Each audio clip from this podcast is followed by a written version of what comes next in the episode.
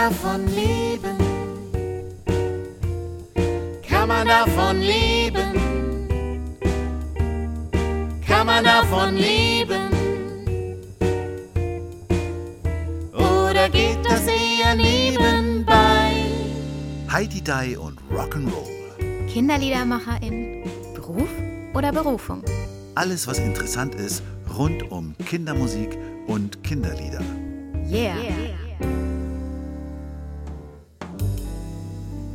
Sie ist Musikpädagogin mit einer Band, in der sie singt und sie studiert nebenbei. Auf Instagram hält sie ihre Follower regelmäßig aktuell auf musikpädagogischen, auf einem musikpädagogischen Stand. Und ich habe mir so ein bisschen die Frage ge gestellt, bleibt da auch noch Zeit für dich? Hallo und herzlich willkommen, Laura vom Rhythmikkoffer. Hallo.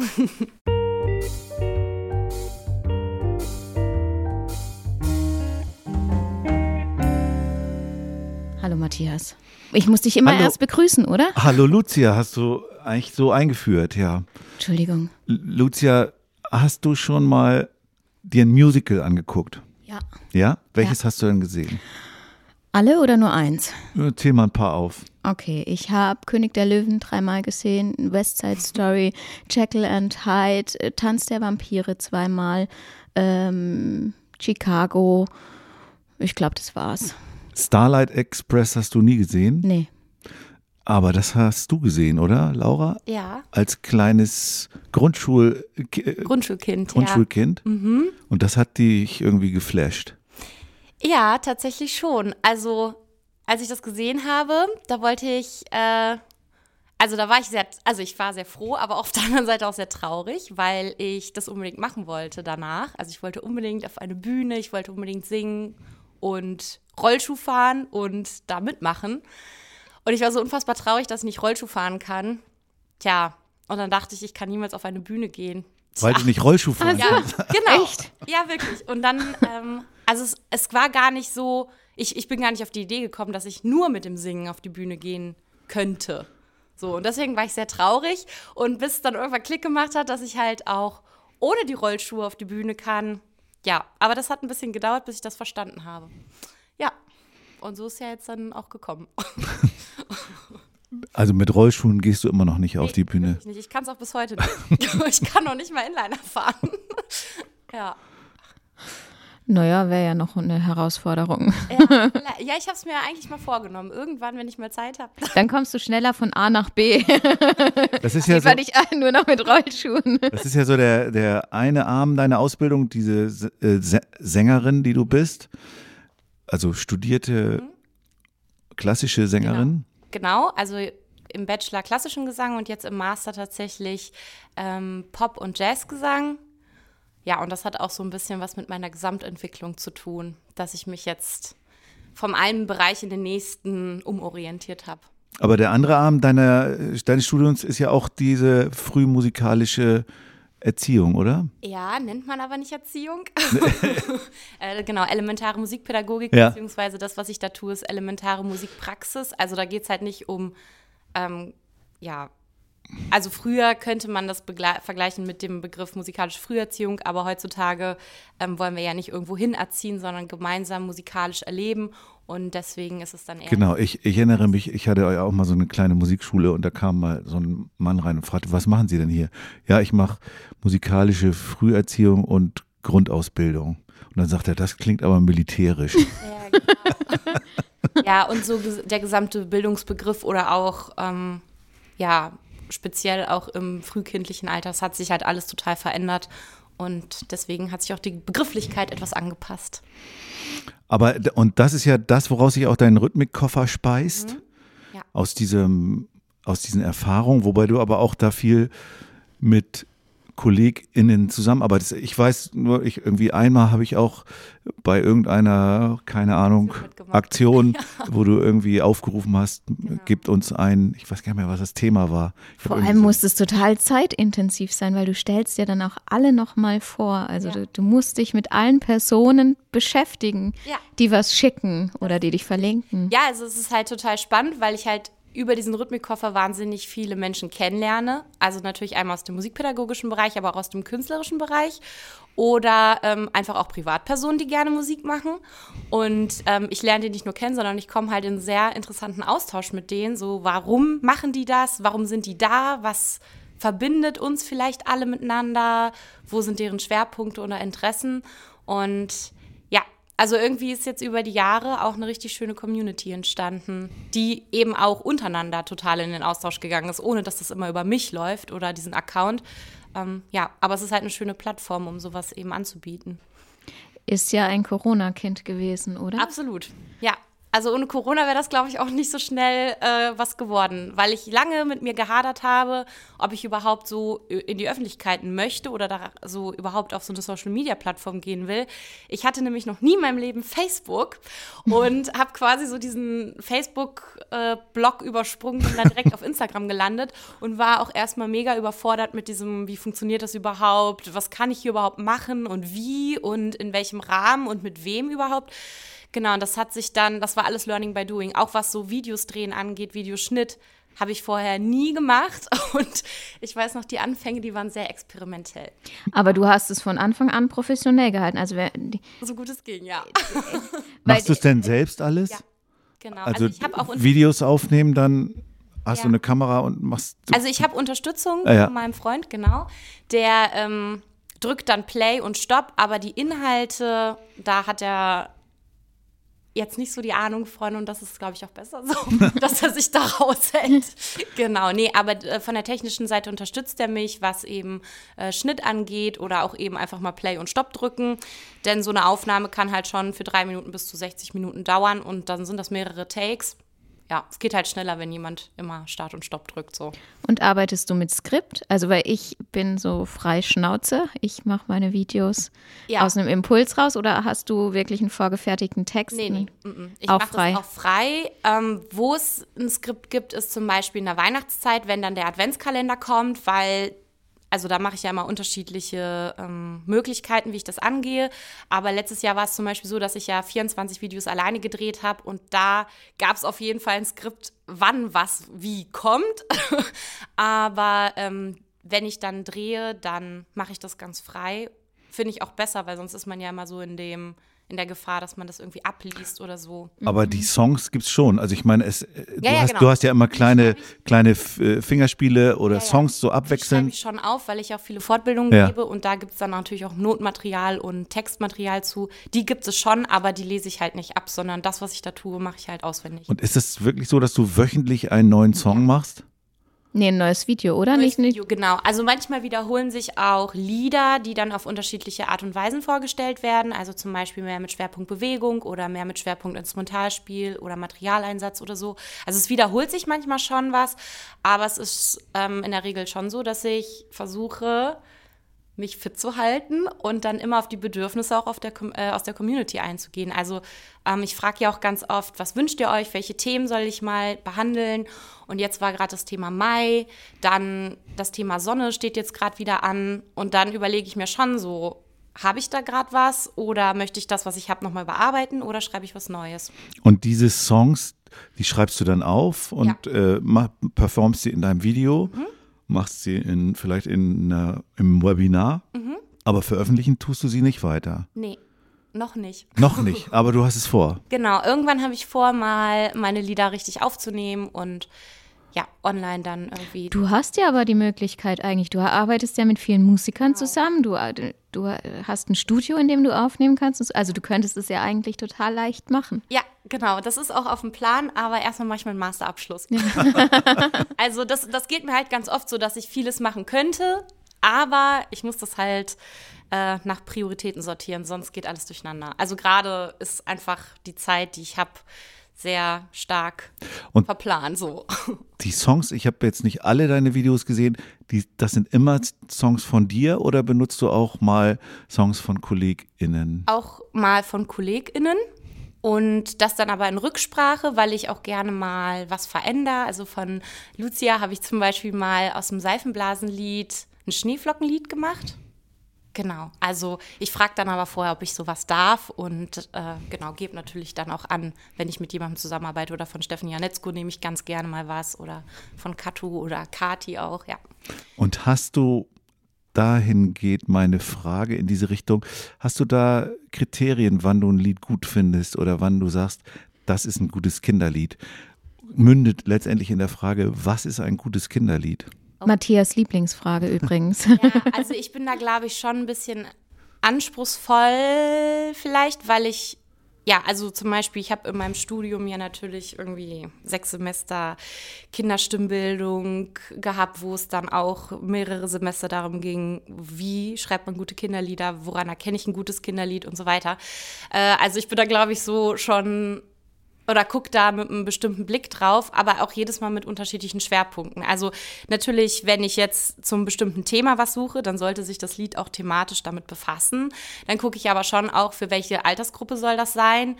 Ähm, also wenn ich jetzt für U3-Kinder schaue, dann sollte das ein kurzes Lied sein, einfach strukturiert, einen kleineren also einen kleineren Tonumfang einfach haben, auch natürlich dann in der Kinderstimmlage. Bei El oder Kannst du ruhig nochmal sagen, wie die ist? ähm, ja, ich würde so sagen zwischen F1 und F2. Und ein bisschen tiefer geht auch, aber niemals unter C1. Genau. Und bei jüngeren Kindern ist es halt einfach, ist der Umfang einfach noch ein bisschen geringer. Und für die ab Vierjährigen oder ab Dreijährigen kann man das dann schon mal auf so eine Oktave erhöhen. Ja, und dann kommt es immer drauf an, ja, wie ist die Gruppe drauf? Braucht das Lied irgendwie viele Sprünge oder nicht? Dann ist natürlich, in was für einem Taktart ist es geschrieben? Welche, ähm, welche Tonart? Genau, ich bin auch ein großer Fan von Moll oder auch Pentatonik.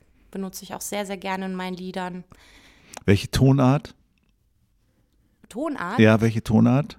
Also ja, ich glaube, ich bin so D-Moll, ist so mein, mein Liebling. Und ähm, ja, Wobei es ja da mit dem Grundton doch weit runter geht dann, ne?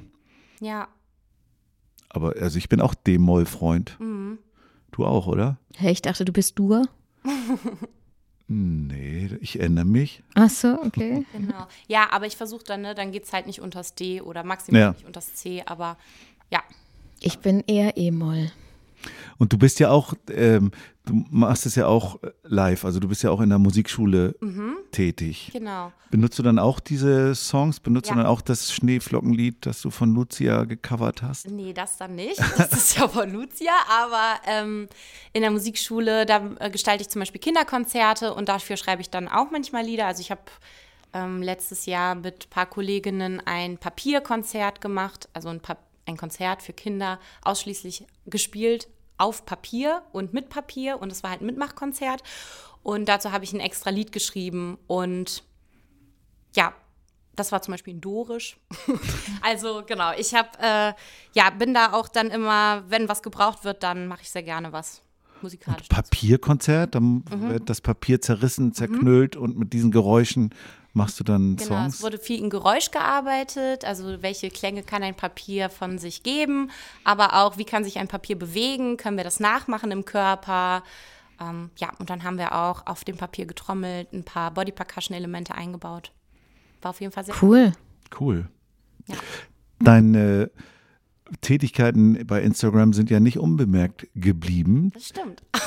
Du hast ja sogar äh, den äh, Preis der deutschen Musikschulen bekommen, Mhm. den Leopold. Ja. Für, die, für, für so eine Kategorie, wo der bisher noch nicht so oft verliehen wurde. Ja, das gab es halt vorher gar Ja. nicht. Deswegen gab es auch nicht so wirklich einen Preis in dem Sinne. Also genau, für die Kinderlieder gibt es ja diese äh, CD oder was das ist äh, vom Leopold, aber für unsere Rubrik, ähm, das war halt das erste Mal, dass diese, dieser Preis verliehen wurde im Bereich elementare Musikpädagogik, Schrägstrich Rhythmik und ähm, ja, es gab halt eine Urkunde, aber trotzdem überhaupt, dass dieser Bereich mal gesehen wird und dass es überhaupt so Auszeichnungen in dem Bereich gibt, das hat mich schon überhaupt sehr gefreut, weil wir werden leider halt nicht so oft gesehen. Und wie hast du davon erfahren? Ähm, tatsächlich über die Musikschule. Okay. Genau, also es, weil das ist ja vom Verband Deutscher Musikschulen, das ging dann an alle Musikschulen raus, dass sich ähm, in der Corona-Zeit die Fachgruppen rund um elementare Musikpädagogik und Rhythmik bewerben dürfen. Das war halt vorher nicht der Fall, weil es ja einfach diese Kategorie gar nicht gab. Aber da wir ja in Corona nicht unterrichten durften und es eben schwierig ist, eine Online-Stunde mit unter Dreijährigen oder unter Sechsjährigen irgendwie wöchentlich durchzuziehen, ähm, haben, haben dann viele Musikschulen nach Alternativmöglichkeiten gesucht und ja, so kam das dann zustande, dass es auf einmal die Rubrik gab, elementare Musikpädagogik digital. Und ich habe aber ganz unabhängig davon meinen Rhythmikkoffer gegründet, aber das ließ sich dann einfach gut verbinden. Das heißt aber, äh, da haben sich auch Leute beworben, die so Online-Kurse erstellt haben. Nicht unbedingt mit Instagram oder sowas, sondern. Ja, die genau. Also da waren auch viele Fachgruppen aus Musikschulen, die sich beworben haben und Einzelpersonen, ja. Also, also du hast eine Bewerbung abgeschickt Ja, schon. genau. Also ich, ich kenne das ja auch. Ich bewerbe mich ja auch seit 20 Jahren beim Leopold, schicke immer dann eine CD ein oder ein Buch oder sowas. Ja, wir mussten halt die Videos einschicken und ein Konzept schreiben und einen Projektbericht und sowas, ja. Dann fällt dir sowas aber leicht, oder? Weil wenn du ganze Konzerte schreibst, du schreibst ähm, ein Konzept und so, da, da muss dir das ja leicht aus der Hand gehen. Weil wenn ich so Sachen höre, dann denke ich eher, tschüss, ich bin weg. Weil für mich ist es Arbeit. Ja, ja klar, es ist Arbeit und für mich kostet das auch immer ein bisschen Mut. Also ich muss mich schon überwinden, weil klar, man denkt so, ja, wer bewirbt sich da noch? Und manchmal denke ich auch, ist das überhaupt gut genug oder reicht das aus oder so? Aber wer nicht wagt, der nicht gewinnt. Und hast du, warst du dann bei der Preisverleihung? Ja, Wie war das? das war schon ganz schön cool. äh, genau, das war im äh, Funkhaus in Köln und das war im WDR-Funkhaus. Genau. Und dann hat Michael Datsch äh, persönlich mir den Preis überreicht. Und das ist natürlich gerade im Bereich der Instrumental- oder Musikpädagogik generell oder auch in der EMP er sowieso. Also der, der ist einfach. Wie, wer, wer war noch so äh, ausgezeichnet? Dr. Kling und Dr. Klang waren da. Die kennt man ja vielleicht auch so. Genau, die waren aber mit ihrer Musikschule da. Dann von der Musikschule äh, aus Hannover, also der Landeshauptstadt Hannover, die waren auch da mit einem anderen Projekt. Das wurde auch ausgezeichnet. Dann noch ähm, ein Kinderhörspiel, speziell aus dem EMP-Bereich. Dodo hieß das. Das waren auch zwei Einzelpersonen, also zwei Frauen, die Ja. das gemacht haben. Genau, auch zwei Musikpädagoginnen. Also ganz unterschiedlich eigentlich. W- Wann, wann war die Auszeichnung? Die war 2021. Und hast du dann danach äh, Wind unter den Flügeln gespürt? Ja, auf jeden Fall. Ja. Also gar nicht mal, dass sich dann von 0 auf 100 mein Leben verändert hat, aber überhaupt für sich sagen zu können, wow, ich habe das geschafft. Also das hat mir einfach neuen Mut gegeben. Denn, also man darf sich so eine Instagram-Arbeit ja auch nicht so einfach vorstellen. Ne? Man ist ja wahnsinnig abhängig von diesem Algorithmus, man ist abhängig von Followerzahlen und man ist auch abhängig von der Interaktion, die da auf diesem Profil stattfindet. Und wenn das halt nicht stattfindet, dann ist es egal, wie gut deine Arbeit ist. Aber dass ich auf einmal so das Gefühl hatte, okay, es gibt Leute, die interessiert es wirklich oder es ist so eine Sichtbarkeit da, das hat mich halt schon, das hat mir einfach Mut gegeben, weiterzumachen und dran zu bleiben. Wobei du ja wahnsinnig schnell gewachsen bist. Ja, Also, das auch, das hätte ich auch nicht gedacht tatsächlich. Also es war ursprünglich ja nur gedacht für meine Kurseltern, denn ähm, also ganz, als, als Corona angefangen hat, wir konnten nicht mehr unterrichten und dann war es so, mh, dass ich mir überlegt habe, okay, wie erreiche ich jetzt meine Eltern vor allen Dingen? Und über die dann die Kinder. Und dann fing das ja an, dass ich diese Videos gedreht habe, vorrangig für die Eltern, die dann immer den Link bekommen haben, dass sie sich das anschauen können. Denn natürlich, die Kinder hatten noch unsere Melodien und Lieder im Kopf, die wir dann aber nicht mehr singen konnten. Und die Eltern konnten damit nicht wirklich was anfangen. Tja, und auf einmal haben sich die Puzzleteile so zusammengefügt und die Eltern wussten, was wir da eigentlich singen und was wir da tun. Und äh, ja, auf einmal sind aber auch ganz viele andere Musikpädagoginnen auf mich aufmerksam geworden. Es waren tatsächlich erst die Musikpädagoginnen aus dem Bereich EMP, Rhythmik und so. Dann kamen, glaube ich, auch viele KinderliedermacherInnen dazu und auf einmal auch viele Eltern und dann Lehrkräfte aus anderen pädagogischen Einrichtungen, Kita, Krippe und auch Grundschule. Und auf einmal war das ganz schnell so, dass ich mir überlegen musste, was mache ich jetzt damit? ja, und dann dachte, ja genau, dann kam das noch mit dem Leopold und dann war es so weit, dass ich entschieden habe, ich mache das jetzt weiter. Äh, auch jetzt, äh, als es dann gelockert wurde mit Corona und wir wieder unterrichten durften, ähm, habe ich gedacht, das ist eigentlich eine schöne Ergänzung. Also das mal, was ich da online mache, würde ich sagen, ersetzt niemals die direkte Arbeit mit Menschen und auch schon gar nicht mit Kindern. Aber es ist eine richtig wertvolle Ergänzung ähm, zu dem, was ich da tue. Denn auch hier, ich habe in vielen Kursen oder auch gerade in der Kita nicht den direkten Kontakt zu Eltern. Und über diese Videos wissen die zumindest ungefähr, was passiert. Oder wenn sie auch mit im Kurs sind, dass sie es halt nachhören können.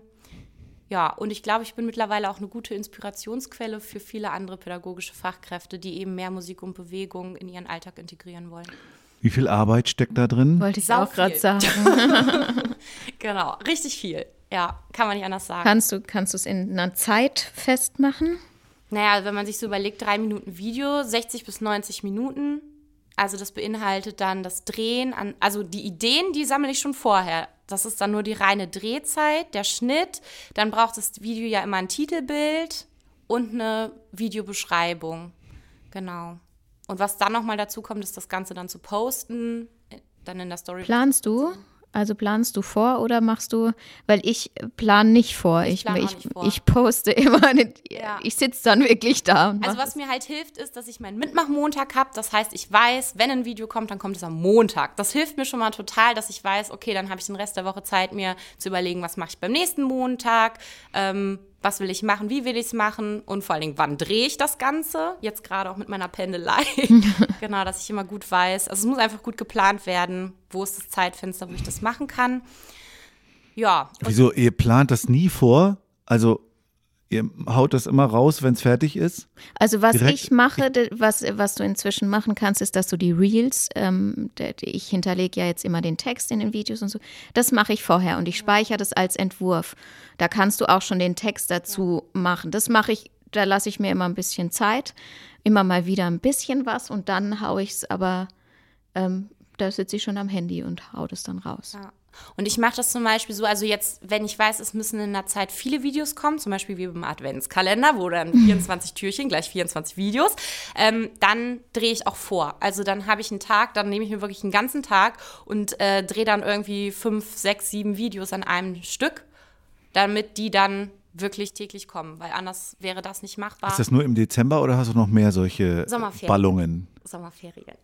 Denn ich kann nicht sechs Wochen nichts posten, dann bricht alles zusammen. ja, genau. Also Achso, und da arbeitest so, du dann auch vor. Ja, genau. Also man hat schon so ein bisschen Druck, ne?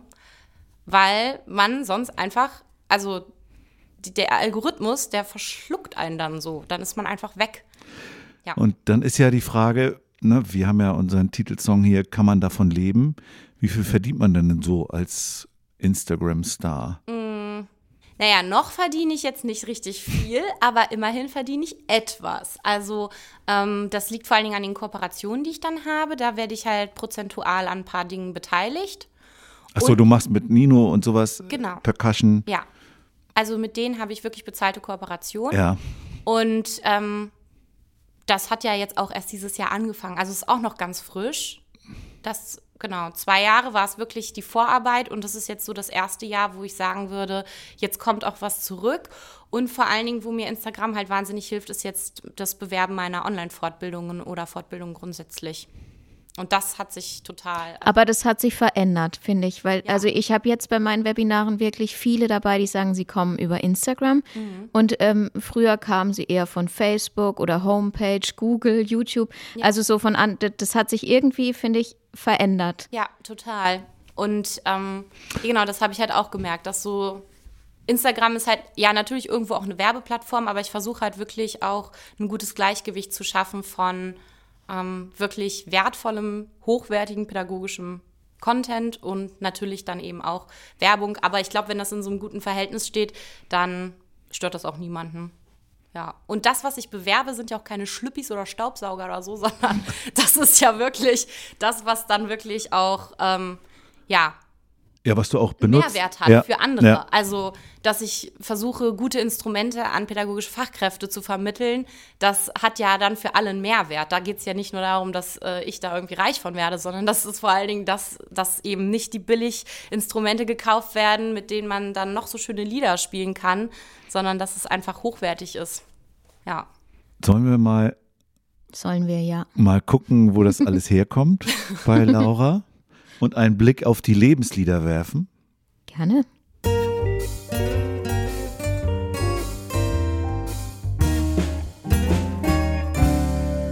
Ja, liebe Laura, wir haben ja von deiner Musical-Erfahrung in der Grundschule gesprochen. Und wann ist dir denn Ariel begegnet? Denn dein erstes Lebenslied ist ja Part of Your World. Ja, also das das fiel mir grundsätzlich überhaupt erstmal richtig schwierig, mich auf fünf Lieder in meinem Leben zu begrenzen, weil Musik grundsätzlich schon immer da war. Und ich fand es super schwer zu sagen, so das sind jetzt die fünf Lieder.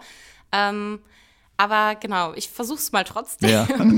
Vielleicht muss ich noch ein bisschen ausholen. Also ich habe halt schon immer gesungen und ich habe auch zwölf Jahre Geige gespielt und also Musik war halt immer präsent und ich habe ähm, seit ich fünf bin in der Braunschweiger Domsingschule gesungen. Es war viel kirchliche Musik, äh, geistliche Werke, klassische Werke, aber auch Weltmusik. Und wir haben zwischendurch immer Kindermusicals gemacht. Und so bin ich überhaupt mit dem Thema Musical ähm, das erste Mal in Berührung gekommen. Und ja, Disney also ich fand das als Kind einfach großartig. Nicht nur Ariel, sondern überhaupt äh, die Disney-Filme. Sehe ich jetzt heutzutage auch ein bisschen kritisch, aber damals fand ich das äh, ganz alles ganz, ganz toll. Ich wollte dann, nachdem ich verstanden habe, man muss nicht Rollschuh fahren, äh, habe ich dann besch äh, beschlossen, ich werde äh, Sängerin oder irgendwas mit Musical wollte ich machen. Dann habe ich ähm, mit 14 Jahren meinen ersten Gesangsunterricht dazu bekommen, also zur Domsingschule. Domsingschule habe ich gemacht von fünf Jahren, bis ich 20 war, also richtig lange auch. Und ähm, genau mit 14 Jahren war ich dann noch, also habe ich dann klassischen Gesangsunterricht bekommen, habe dann aber gemerkt, dass mich das nicht so ganz ausfüllt und habe dann noch zusätzlich äh, Pop- und Musical-Gesangsunterricht genommen. Also meine Woche war echt voll mit irgendwelchen Musikunterrichten. Dann hatte ich dazu noch Ballettunterricht und Modern Dance und Orchester war ich noch, Geigenunterricht. Also wirklich, ich hatte Schule und das war immer so, ich war aber froh, wenn die Schule zu Ende war, weil dann hat eigentlich der volle Tag angefangen mit dem, was mir Spaß gemacht hat. Ja, und Ariel war so ein Stück, das ich weiß gar nicht, wie ich drauf gekommen bin, aber bei meinem ersten Musical-Workshop habe ich äh, mir den ausgesucht zum Singen. Und das war irgendwie so der Punkt, wo ich beschlossen habe, ich wollte eigentlich Musical machen. Aber das hat sich dann auch relativ schnell wieder verändert. genau. Part of Your World, gibt es da eine von dir bevorzugte Version, Mm. die du hier an dieser Stelle gleich hören möchtest? Nee, aber ich finde es auf jeden Fall gut, dass die Neuverfilmung äh, jetzt mit einer Ariel äh, verfilmt wurde, die eben mal nicht die typische weiße Hautfarbe hat. Ja. Das finde ich richtig gut. Nee, aber ansonsten, ich mag die Broadway-Version ganz gerne. Dann gucken wir mal. Wir hören mal rein.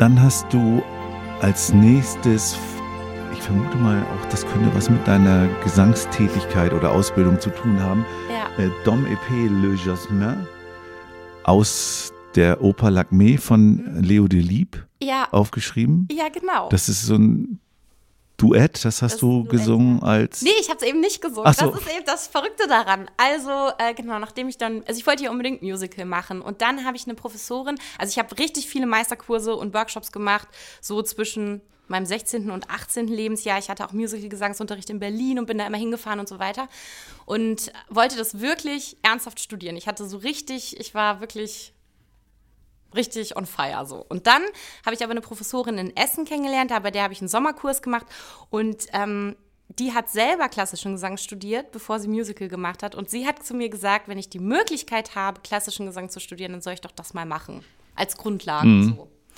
Weil sie gesagt hat, Musical kann man dann immer noch machen. Und das fand ich natürlich in dem Moment total unbefriedigend. ich habe das gar nicht verstanden. Aber äh, ja, bin dann erstmal in mich gegangen, habe dann was ganz anderes studiert, habe angefangen mit Erziehungswissenschaften und Social Business, habe das ein Semester ausgehalten. und Social dann, Business. Ja, ja, Unternehmensleitung und Personalmanagement für Bildungs- und Sozialeinrichtungen. Aha. Ja. ja, ich wollte Kita-Leitung werden. Verrückt, ne? Ja, und dann, ähm, weil ich ja so traurig war, oder ich habe einfach überhaupt, ich wusste. Wo kam das her? Hattest du da ein Vorbild oder äh, Äh, naja, meine Eltern sind halt beide Lehrer. Ja. Und meine ganze Familie sind eigentlich Lehrer. So. Also, genau. Und ich wollte nicht so typisch Lehrer werden, aber ich wollte halt schon irgendwas mit, mit Bildung machen. Naja, und auf jeden Fall, dann habe ich mir das lange überlegt mit dem Musical und hin und her. Und dann wollte ich auch noch Schauspiel studieren und so weiter. Und egal, irgendwie, äh, diese Worte sind mir dann hängen geblieben. Und ich habe dann durch einen Zufall, weil ich ja erst Erziehungswissenschaften studiert habe, da an der Uni äh, eine Gesangslehrerin getroffen, die zufällig an der Musikhochschule in Hannover unterrichtet hat, zusätzlich. Und äh, die hat mich gehört und hat gesagt, ich soll da mal die Aufnahmeprüfung machen. Und so ist das Ganze ins Rollen gekommen. Habe ich da die Aufnahmeprüfung gemacht, habe das bestanden und dann, ab da war der Grundstein gelegt. Also so seit 2013. Und dieses Lied habe ich nämlich in der Zeit verdammt oft gehört. Und ich dachte immer, wenn ich Gesang studiert habe, dann kann ich das auf jeden Fall singen. Und witzigerweise habe ich es nie gesungen. Ach so. Das ist irgendwie der Witz daran, ja. Kannst du ja noch nachholen. Ja, ja, wobei sich jetzt ja mein ganzes Leben wieder ein bisschen verändert hat. Also ich singe jetzt eigentlich gar nicht mehr so im klassischen Bereich. Okay. Das ist auch herausfordernd, das Stück zu singen, Auf oder? jeden Fall, ja. Also es ist ne- jetzt nicht eine ganz. Und ich fand es so wunderschön und ich dachte mir so 2013, oh ja, wenn ich jetzt Gesang studiere, dann singe ich das auf jeden Fall. Und während meines Studiums habe ich da gar nicht mehr dran gedacht und dann ist mir aufgefallen, ich habe es eigentlich nie gesungen. ja. wie heißt es? Das Blumenduett oder Ja, so? das Blumenduett. Das ist so wunderschön. Ja. Hören wir mal kurz rein. Gibt es da irgendwie ein Paar, was du bevorzugst? Äh, Anna Netrebko und wie heißt sie? Gra, gra, Im, im, Emilia Ja, ja. Rancha oder so. die Version habe ich schon gefunden, ja. ja. Die Frage, ob man Anna Netrebko überhaupt noch spielen darf. Jetzt, Ja. ne? Da sieht, was sich alles verändert in Ja. der Welt, ne? ja. Genau.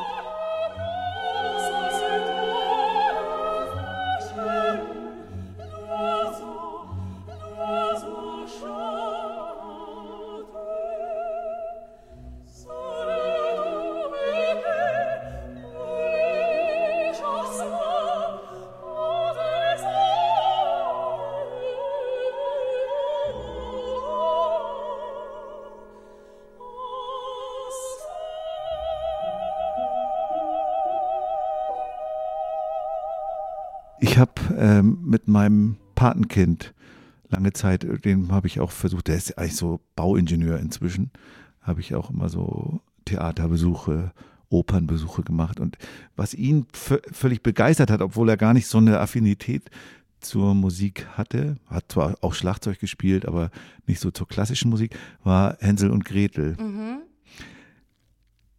Das hast du auch, oder zumindest hast du den Abendsegen aus Hänsel und Gretel als Lebenslied. Was hat das dir bedeutet? Mm, Ja, das war tatsächlich irgendwie das Ende meiner klassischen Gesangszeit. Das Ende. Ja, irgendwie schon. Also ähm, ich habe ja viel, auch während meines Gesangsstudiums dann auch am Staatstheater in Braunschweig im Chor mal ausgeholfen und habe da dann auch mal in so kleinen Besetzungen so solistische Sachen gemacht und habe viel Theater, also im klassischen Bereich, also Opern und so gemacht. Und natürlich dann auch weiterhin äh, geistliche Musik und so. Und Hänsel und Gretel, also ich habe dann auch in einigen Kinderoper, Kinderopern mitgespielt. Und Hänsel und Gretel, das war eigentlich so die letzte Kinderoper kurz vor meinem Bachelorabschluss, die ich dann gespielt habe als Gretel. Und das war natürlich für Kinder, also es war nicht die gesamte Hänsel und Gretel Oper, sondern es war für junge Kinder extra arrangiert. Das heißt, es war nicht die ganze Oper, sondern einzelne Teile daraus und mit einer ein bisschen seichter oder leichteren Geschichte so verpackt. Und ähm, genau, und das war so kurz vor meinem Bachelorabschluss und danach stand halt für mich die Frage, was mache ich jetzt? Bleibe ich im klassischen Bereich, ja oder nein? Ich habe halt parallel immer schon viel auch weiterhin Pop und Musical gesungen und Chanson vor allen Dingen viel. Das war leider in der Klassikabteilung gar nicht so gerne gesehen, deswegen habe ich das immer sehr Warum? undercover gemacht. Ja, einige VertreterInnen der klassischen Gesangsszene vermuten, dass man sich vielleicht dadurch die Stimme kaputt machen könnte. Oder dass sich das auf Dauer eben nicht gut verträgt, wenn man eben beide Stile irgendwie gleichzeitig singt, technisch einfach. Äh, ja, und das wollte ich eigentlich überhaupt nicht einsehen. Dann habe ich das immer heimlich gemacht. Ich hatte zum Glück äh, eine Gesangsprofessorin, die das mehr oder weniger geduldet hat und auch zum Teil sogar sehr unterstützt hat. Genau, aber ich habe schon gemerkt, so zweigleisig zu fahren ist halt nicht so ganz einfach in dem Bereich. Und dann hat sich ja sowieso alles verändert, weil ich dann nochmal Rhythmik studiert habe, also Musik- und Bewegungspädagogik. Und da wurde wahnsinnig viel improvisiert mit Körper im Tanz, mit Bewegung, auch auf Instrumenten und natürlich dann auch im Gesang. Und da bin ich überhaupt ganz woanders gelandet, gesanglich, und habe überhaupt mal erstmal meinen natürlichen, wirklich inneren Stimmklang gefunden. Und da bin ich, glaube ich, auch immer noch auf der Suche. Ja, und jetzt in meinem Master ist irgendwie klar, wo es hingeht. Jetzt studiere ich Pop und Jazz und äh, ja, bin richtig glücklich damit. Hören wir einmal in den Abendsegen rein.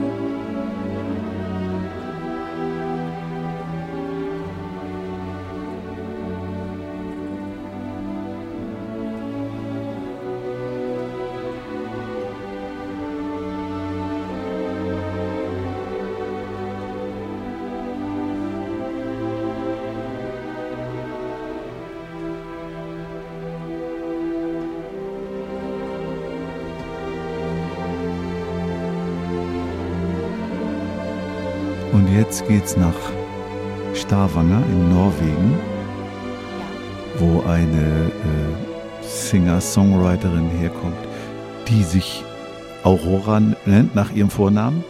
Und von der hast du das Lied Runaway Ja. ausgewählt. Was Ja. hat dir das bedeutet? Ähm, das habe ich viel in meinem Rhythmikstudium gehört tatsächlich. Und ähm, In ja. einem Rhythmikstudium. Das ist sehr interessant. Ja, genau. Weil wir, also genau, ich, mich hat überhaupt ihre Musik sehr fasziniert in der Zeit so. Und ähm, habe mir dann auch das Album von ihr gekauft und war so, war, ich hatte so eine Was bedeutet das? Hast du dir da eine CD richtig ja, erworben? richtige CD mit richtig Booklet und so. Es, ist, es ist seltsam, ja, aber zum Beispiel mit meiner Band, also genau, das ist ja auch noch so, so ein paralleles Nebenuniversum, das ich seit 2013 führe. Das habe ich auch während meines klassischen Gesangsstudiums gemacht, diese Band. Das Heimlich, Heimlich auch, ja. Da, also mehr oder weniger heimlich, genau. weil ja die Leute da keine Videos gucken oder Ja, nee, also, weil, also genau, es hatte heimlich in dem Sinne, dass ich das eben nicht so an die große Glocke Ja. gehängt habe wegen der Klassik und Ja. so. Ähm, ja, und das hat sich ja auch ganz schön entwickelt alles. Ja, und wir machen da ja Mystic Folk in meiner Band und ich fand das, was Aurora da macht mit ihren Klängen, halt irgendwo auch sehr mystisch, aber auch sehr modern und das hat mich einfach in der Zeit total geflasht. Und was besonders war, also ich habe mich ja vom klassischen Gesang dann Richtung Popmusik mehr verrückt und irgendwer, ich weiß wirklich nicht mehr wer, hat mal zu mir gesagt, Laura, du hast eine so schöne, klare Stimme, mit der kann man doch keine Popmusik singen. Und ich weiß wirklich nicht mehr, wer es gesagt hat, aber dass das zu mir gesagt wurde, das nagt, oder das hat so lange an mir genagt, manchmal muss ich damit immer noch so hadern.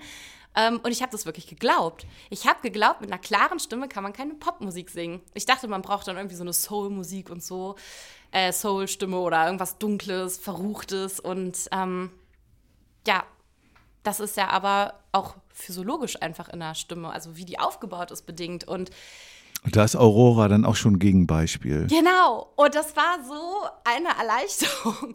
Also, weil ich dann auch immer so dachte, so beim Improvisieren, ne, im Rhythmikstudium habe ich gesagt, viel Improvisation, ähm, brauche ich irgendwie eine andere Stimmfarbe und so, aber brauchte ich gar nicht. Und da habe ich, wie gesagt, meinen eigenen Stimmklang erst so richtig entdeckt und gefunden. Und wie klingt es einfach, wenn ich den Mund aufmache und einfach mal einen Ton singe? Ohne, ne, im Klassik hat man ja auch eine bestimmte Technik, wo man den Kehlkopf bestimmt einstellt oder die äh, inneren Räume. Ähm, ja, und sie war irgendwie so, so ein Klangbeispiel dafür, für man kann erfolgreich sein, man kann eine klare Stimme haben, man kann auch hoch singen und zart und es muss eben nicht immer gebrettert und so sein. Also man muss jetzt nicht voll der Rock'n'Roll-Star sein, irgendwie um cool zu singen so. Und das hat mich halt total lange beschäftigt und genau, mir auch Mut gegeben, den Weg weiter zu verfolgen. Worauf wir auch gleich nochmal genauer eingehen, nachdem wir einmal kurz reingehört haben in Runaway.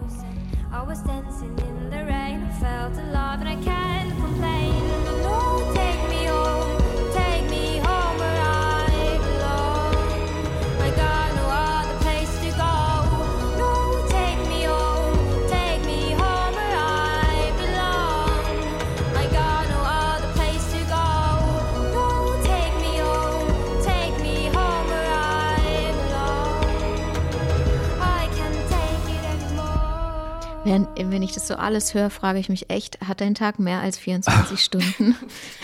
Ja, also manchmal bräuchte ich 48, aber ähm, ich weiß nicht, ich mache halt das, was ich machen will. So. Also mich zwingt ja keiner dazu und mein Hobby ist ja mein Beruf, meine Leidenschaft. So, also keine Ahnung. Ich muss ja nicht irgendwo wann Feierabend machen, um mit meinem Hobby anfangen zu können oder mit einem Feierabend anfangen zu können. So, also ja, weiß ich nicht. Ich mache das halt alles, weil ich das will, weil es mir Spaß macht, weil es mich total erfüllt. Und klar, ich brauche auch Pausen, absolut. Und die muss ich, die baue ich mir auch wirklich ein. Und ich weiß auch, mittlerweile kann ich das sehr gut einschätzen, wann es reicht. Und dann mache ich auch nichts in der Zeit. Also wirklich, dann mache ich keine Band, dann mache ich keine Konzerte, dann mache ich kein Instagram, bis auf das Posten, aber ich beschäftige mich nicht mich damit nicht näher. Genau, also Aber das kannst du, also ich merke inzwischen auch, wann meine Pausen sind, aber mein Terminkalender ist so voll, Mhm. dass, dass, dass es fast nicht möglich Also wenn ich merke, ich kann nicht mehr, dann muss ich aber eigentlich weitermachen, weil Ja. mein Terminkalender voll ist. Ja.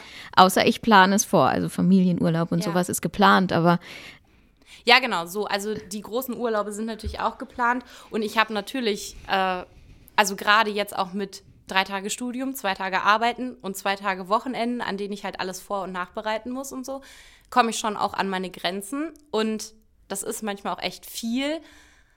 Aber irgendwie habe ich das ja auch ein bisschen gewollt. Also, genau. Und ich weiß halt auch, wenn ich was reduzieren wollen würde, dann wäre es möglich. So. Also ich habe in jedem Bereich, wo ich arbeite, die Chance zu sagen, ab jetzt mache ich weniger.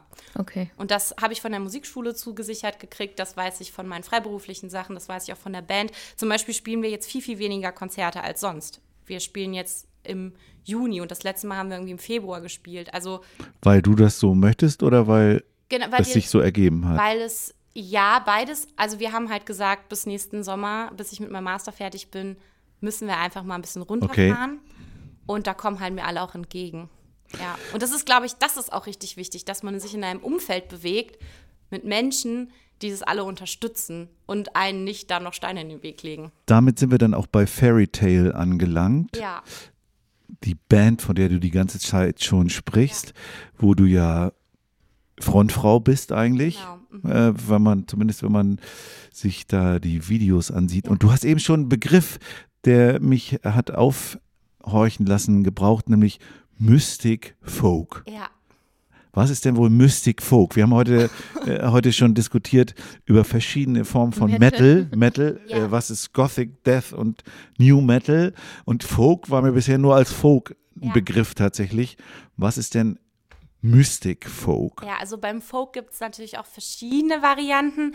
Und also es, es geht schon so in die Richtung Mittelalter, aber eben nicht so klassisch mit Dudelsack und diesen mittelalterlichen anderen Instrumenten, sondern wir sind eher ähm, klassisch besetzt, also mit Cello, Harfe, Geige, klassischer Akustikgitarre und äh, Schlagzeug und Gesang. Ja, und äh, Mystik deswegen, weil wir aus oder von magischen Orten aus anderen Welten singen, über Wesen und so. Ja, Schreibt ihr da auch die ganzen Songs? alles selber. Und seid ihr dann auch so auf so Medieval Festivals und sowas? Genau. Also das ist jetzt auch, also jetzt am 2.6. haben wir ja ein Konzert, also das ist ein Mittelalterfest in Bodenwerder und im August spielen wir auf so einem großen Mittelalterfest in Osnabrück. Also es ist schon in der Schiene, aber wir bewegen uns auch auf anderen Bereichen. Also weil, weil wir machen ja nicht ausschließlich nur Musik, sondern wir erzählen auch richtig Legenden, zum Beispiel aus den Elfenlanden. Also das ist schon so eine Gesamtshow. Da geht es eben nicht nur um die Musik, sondern auch um alles drumherum. Kostüme, Kulisse, so. Genau, das hat schon ein großes Publikum, oder? Also ich, ich, äh, ich habe ehrlich gesagt noch nicht so viele Berührungspunkte damit gehabt. Das Einzige, wo ich so einen Hauch von Berührungspunkt habe, ist die Gruppe Faun. Sagt Ja. ihr die was? Genau. Die, die ja äh, große Hallen füllen in ganz Europa. Ja. genau. Wir machen sowas ähnliches, nur eben anders instrumentiert und auf Englisch und Deutsch. Und manchmal Elfisch. Faunus Deum ist ja auf Deutsch. Ja, Ist, und das ist, äh, hast du das das geschrieben? habe ich geschrieben, ja. Also das ist ein Song von einigen Songs, die ich geschrieben habe. Aber wir machen das sowieso so. Also wir schreiben alles gemeinsam. Nur irgendwer bringt halt eine Hauptidee mit. Und dann ist aber jeder an seinem Instrument natürlich Profi und arbeitet die Stimme selbst aus. Genau, und das, die Idee kam von mir. Und, Und da interessiert mich natürlich jetzt, was, in, was hast du mit diesem Faun am Hut? Also, und, und dann Faunus Deum ist ja eigentlich so ein Widerspruch. Also der Faun steht ja für mich in der Mythologie für sexuelle Begierde, sage ich mal. Mhm. Und dann der Gott des Sexes oder was? nee, was nee. ja, könnte man denken. Nee, tatsächlich ist es der Gott des Waldes. Ja. Also der Faun hat auch noch eine andere Seite. Und zwar ist er der Behüter und äh, Beschützer von Bauern und Landsleuten. Er sorgt quasi dafür, dass es eine gute Ernte gibt. Ja, also auf den Feldern, genau.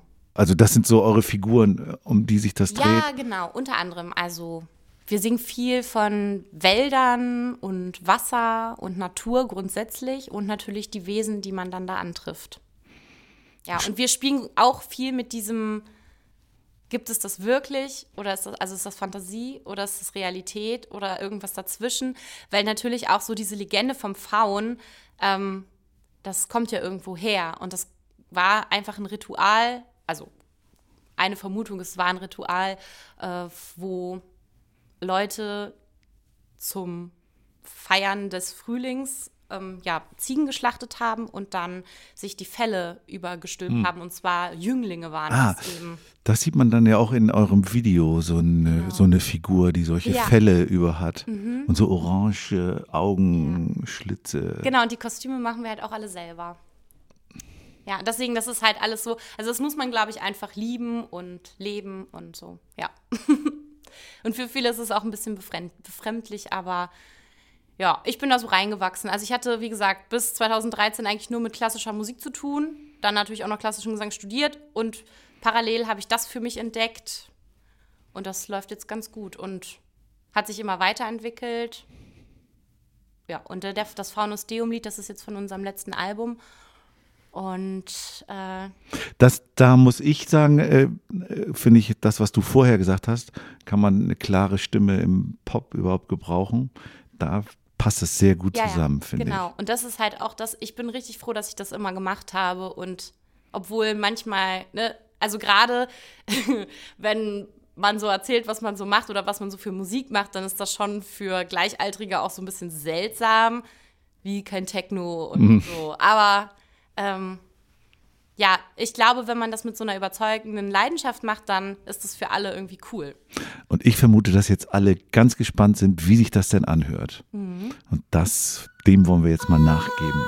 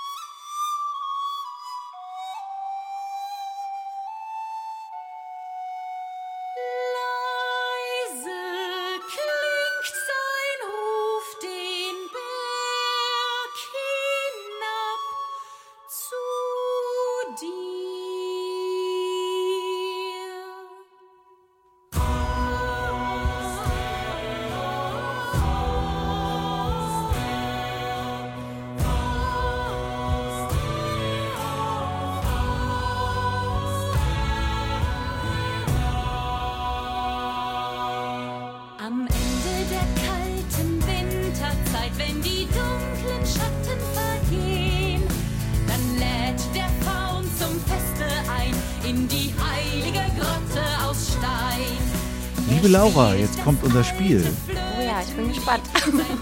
Lucia kommt mit ihrem Beutel zu dir und du darfst bitte vier Kärtchen ziehen, die unterschiedliche Farben haben sollen. Deswegen musst du reingucken. Und auf diesen vier Karten stehen vier Begriffe, Ja. aus denen du dann ganz schnell und spontan hier einen Song. Aal, das passt ja. Ah nee, ein grünes.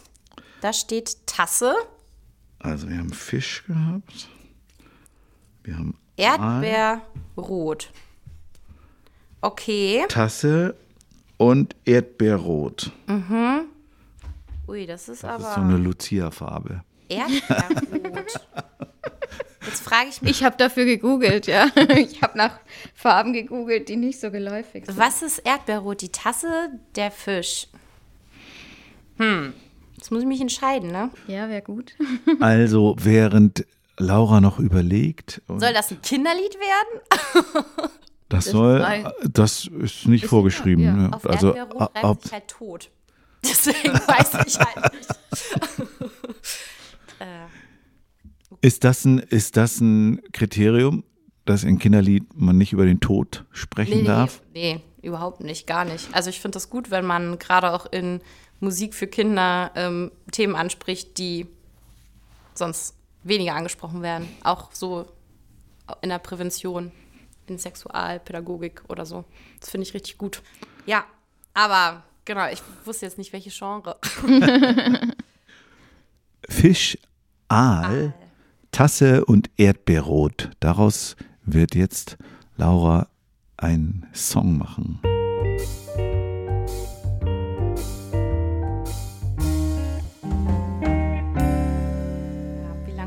Sein? So lange wie du ihn machst. Du kannst theoretisch alle Begriffe einfach aneinander reim, äh, reihen. Es muss sich nicht reimen, also du bist da total frei. Du kannst zehn Minuten singen und du kannst aber auch. Ja, ich 30 muss mal Sekunden. kurz überlegen. Ich darf ja nicht mehr reden dann, sonst kriege ich Ärger mit Lucia. Ich könnte da nicht denken, wenn du die ganze Zeit babbelst. Du musst ja auch nicht denken, Nee, zum Glück. babbelst, das ist ja aber auch eher ein hessischer Begriff, oder? Keine Ahnung. Oder Ich bin Multikulti. du kannst hessisch und fränkisch. Fränkisch kann ich nicht. Naja, hessisch ist ja eigentlich rein fränkisch, ne? Kleiner Fisch geht ja auch nicht, weil ich wollte eigentlich, dass der Aal der Fisch ist. Und dann gibt es einen kleinen Aal. Wie klein sind denn kleine Aale? Na, so Babyaale vielleicht. Echt? Kleine Aale, da weiß Fachmann Gerion Stefer Bescheid über die Aalgröße. Der weiß über alles Bescheid. Der macht dir Konkurrenz. Es gibt so einen finnischen Roman über Aal. Aal, über das Aalangeln. Ich, Ich habe eine coole Idee, aber ich weiß nicht, wie ich das zusammenkriege gerade. Ich muss noch mal überlegen. Also, Aalfischen mit Opa oder Aal, Aalfischen sagt man ja nicht, Aalangeln. Nee, wie heißt denn das noch? Aal, nee, das hieß irgendwie. Jetzt brauche ich noch das Erdbeerrot. Und wie kommt das da rein? Tja. Erdbeerrot. Ja, ich kann es ja nicht so einfach machen. Also, ich habe gegoogelt. Erdbeerrot. Also den Fisch habe ich jetzt. So, das mit der Tasse habe ich auch. Was mache ich denn mit dem Erdbeerrot? Tja, mein Marmeladenbrot wird immer Erdbeerrot. Psch, das heißt nicht vorgeben. Vielleicht denke ich auch zu perfektionistisch gerade. Das ist halt immer das Ding, ne? Wenn ich mir was ausdenke, dann soll das auch immer richtig gut werden. Hau einfach raus. Ja. Ja, also es ist, glaube ich, ich bleibe bei dem Reim auf Erdbeerrot und Tod wahrscheinlich. Wir probieren das mal. Okay. Das wird jetzt wahrscheinlich, naja, wir machen das einfach mal. Ein kleiner Aal, der schwamm durchs Meer, ja, das gefällt ihm sehr. Er war ein kleiner Fisch, sieh her, er schwamm hin und her. Mhm. Das Meer, das war sehr klein, es passte in die Tasse rein. Der Fisch. Nee, die Tasse war ganz erdbeerrot, der Fisch dann irgendwann tot. Weil er ja nicht so viel Platz hatte. Keine Ahnung. Ein trauriges Lied, ja, ungefähr so. Ein trauriges Lied in D-Moll. Ja, wahrscheinlich. ja, Vielen Wow. Dank. Aber das- Passiert, Dankeschön. Erdbeerrot, Tasse, Fisch und Aal. Ja. Der, der Tod im. Das, sein, In- was in der Tasse. Ist, ich gebe nächste Woche eine Online-Fortbildung zum Thema Unterwasser und deswegen war ich gerade so Tasse und Erdbeerrot. Okay. Tod. Kannst ja aufnehmen. Tod in der Tasse. Ja, der Tod in der Tasse von einem kleinen Fisch. Kann man bestimmt als Klanggeschichte umsetzen. Ja, genau. Aber vielleicht suche ich dann für Erdbeerrot nochmal ein anderes Reimwort. Dann kommen wir zum Heidi Die und Rock'n'Roll Fragebogen.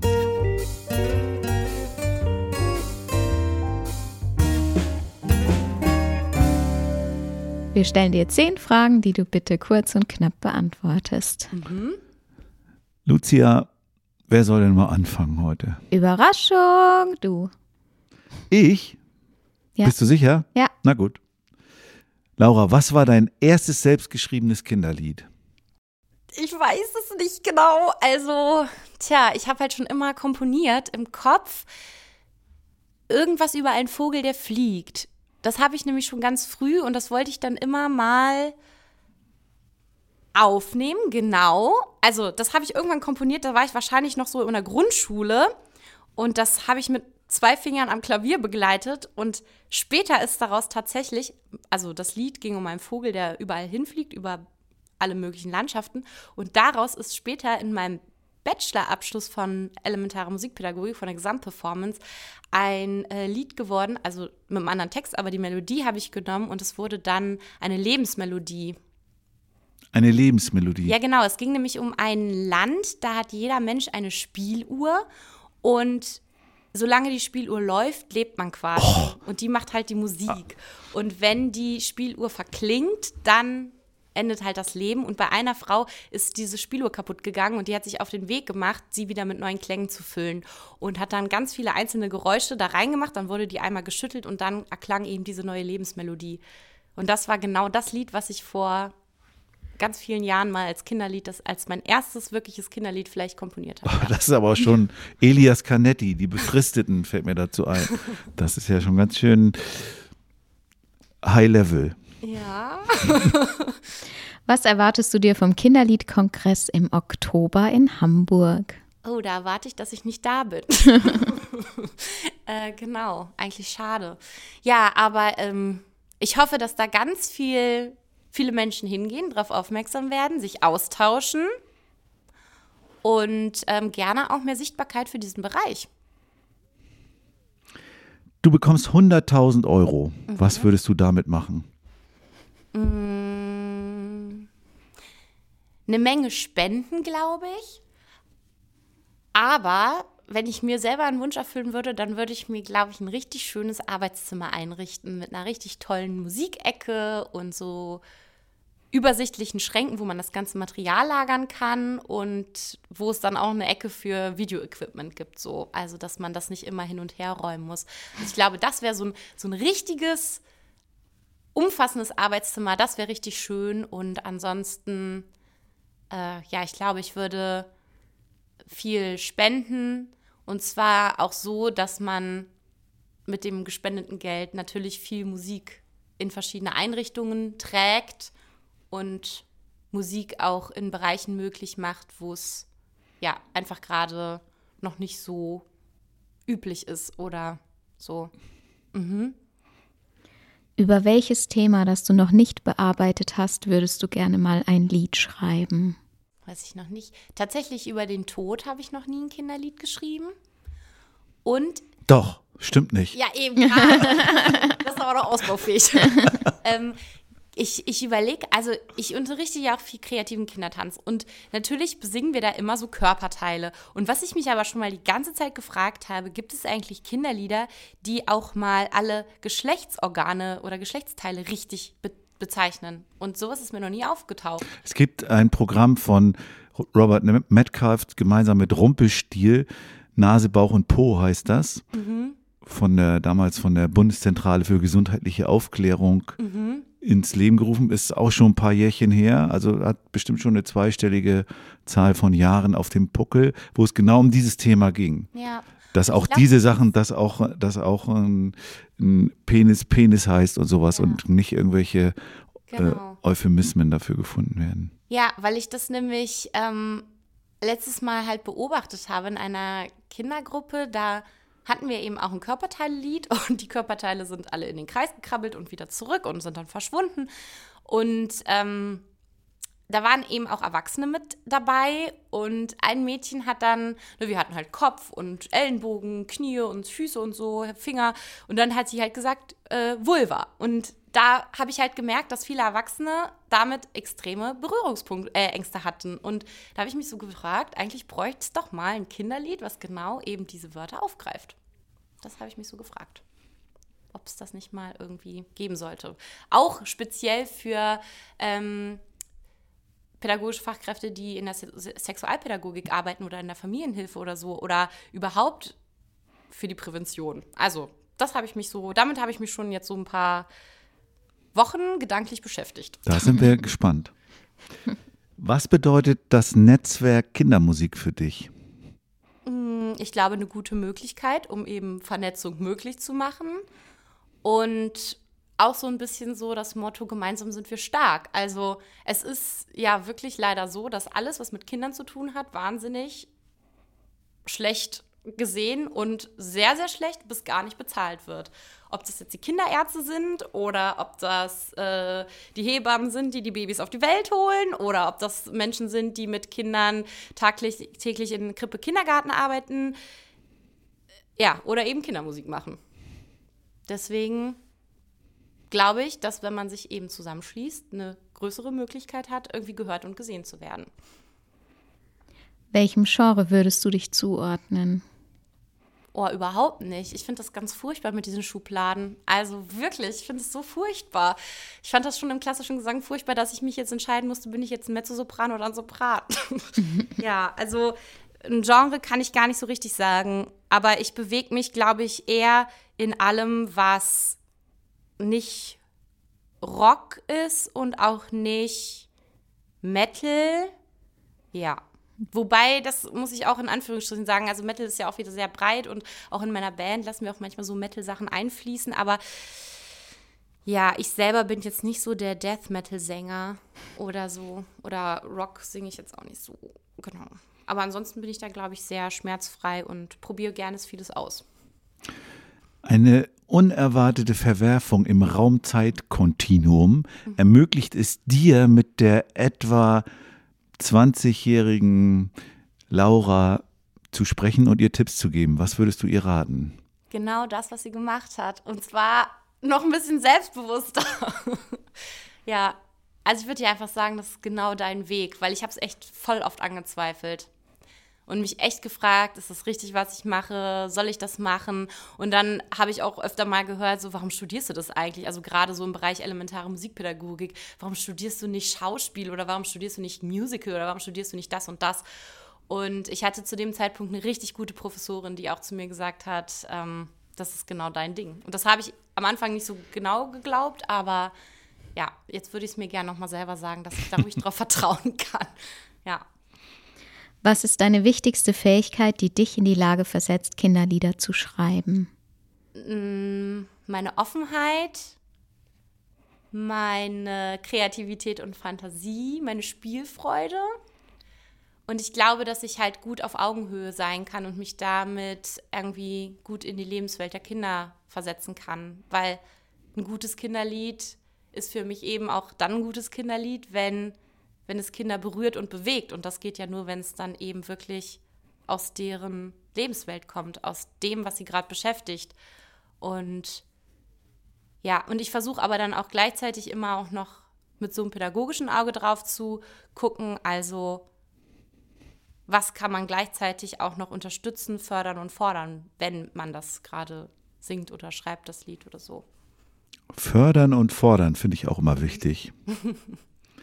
Du bist mit einer Zeitmaschine in die Vergangenheit gereist, denn du bist eingeladen bei den Cashs.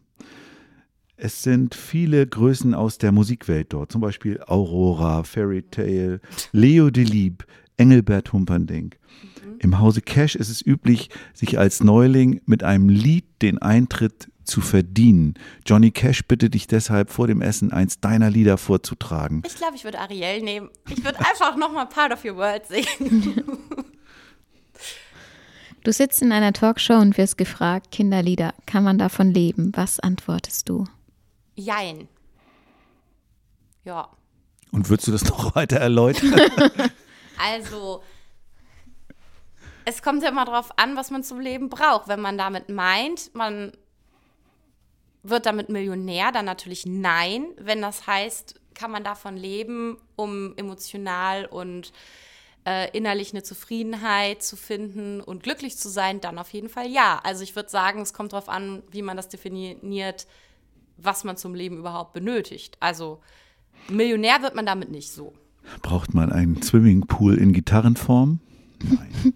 Genau. Aber ansonsten, Also ich glaube, das kann Menschen unglaublich glücklich machen und ähm, sehr bereichernd sein. Und da würde ich auf jeden Fall ja sagen.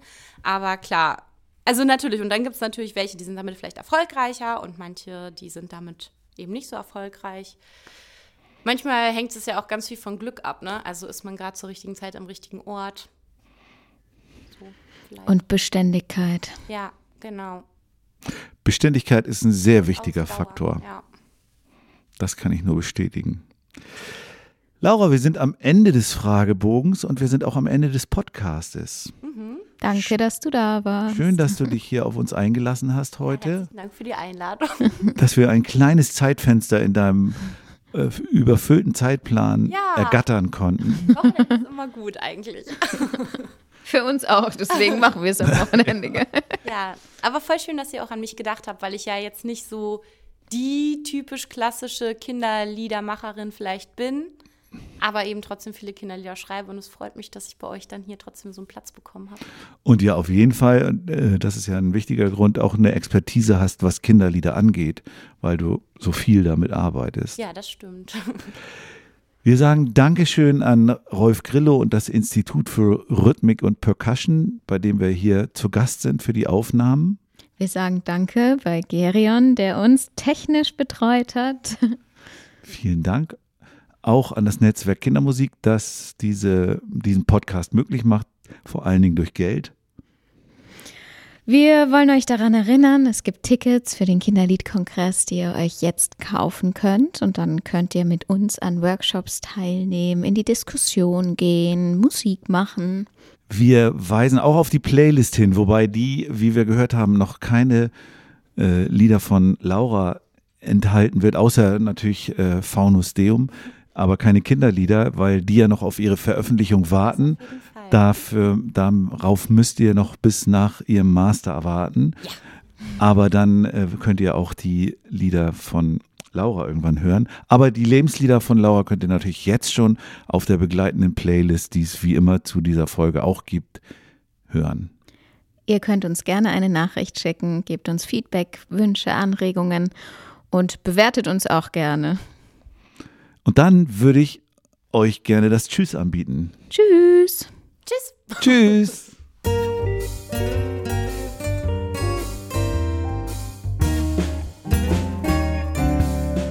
Kann man davon leben?